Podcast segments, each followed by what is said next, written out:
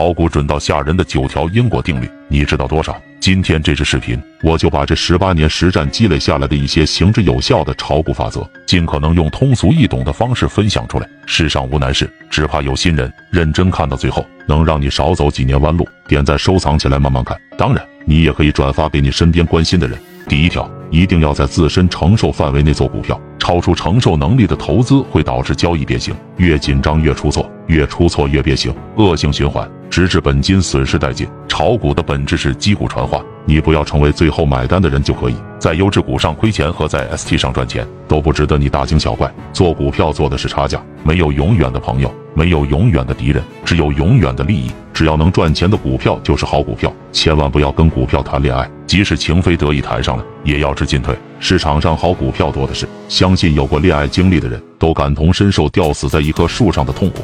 第二条，股市有勇敢的交易者，股市有年老的交易者，股市没有勇敢的老交易者。第三条，宁可错过也不做错，踏空只会失去一次机会，被套将会失去很多机会。习惯并接受踏空的人，往往都是股市赢家。第四条，不怕刚进入股市就亏钱，就怕刚进入股市就赚钱。吃亏要趁早，趁年轻。没吃过大亏的人，很难在股市大成。股市是一个有经验可以获得很多金钱，有金钱可以获得很多经验的地方。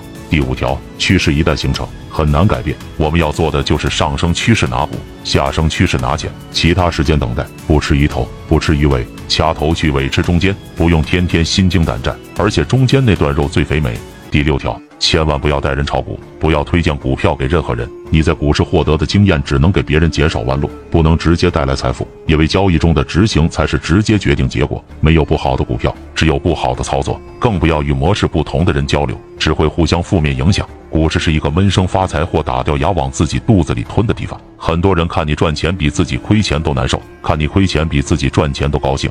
第七条，说话的最高境界是闭嘴。炒股的最高境界是空仓。我一直认为老师教我们学会控制仓位是误人子弟的谬论。我要知道什么时候该清仓，什么时候该重仓。我还需要控制仓位吗？要么空仓，要么满仓。既然是概率，就要保持仓位一致性，因为盈亏同源。亏的时候重仓，盈利的时候也是重仓。最终靠的是概率和盈亏比取胜，跟仓位没有半毛钱关系。真正的控制是入市前根据自身的承受能力控制投入多少本金，而绝非是根据不同的行情使用不同的资金。如果能预知下一步是什么行情，一切的一切都是多余的，包括那些靠嘴吃饭、教人赚钱的老师也是多余的。第八条，别人负责出嘴，你负责出钱的事少干。老师越是讲的一本正经，股票往往走得乱七八糟。股市是一个零和游戏，你赚的都是别人亏的，不可能也不会有人知道明天大盘如何运行。傻子和骗子另当别论，永远不要靠别人推荐来炒股。即使跟着有水平的老股民，你也未必能盈利。更何况真正在股市赢的人，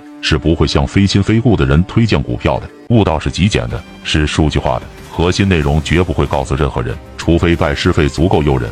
第九条，计划你的交易，交易你的计划。思考期对的也要当成错的思考，执行期错的也要当成对的执行。交易一定要有计划，计划既出驷马难追。做一个熟练工，机械且雷打不动的执行模式可以简单到一根均线、一个 K 线组合。赚钱的模式大都不需要太多复杂繁琐的束缚，把交易当做一个很简单的买卖行为，只要大概率能赚差价，最终账面是盈利的模式就是好模式。当然，模式的建立非一朝一夕之功，一般都要经历无数个日日夜夜。翻看上万幅 K 线，总结归纳的规律，在股市该经历的经历以后，该交的学费交过以后，你自然能找到属于你自己的模式。真正赚钱的模式都是极简的，但是这个简是先繁后简的，一上来就简单，将会有更复杂的路要走，万变不离其宗。想要在股市持续稳定盈利，最终都是以固化的系统指导有效的交易，带来刚性的利润。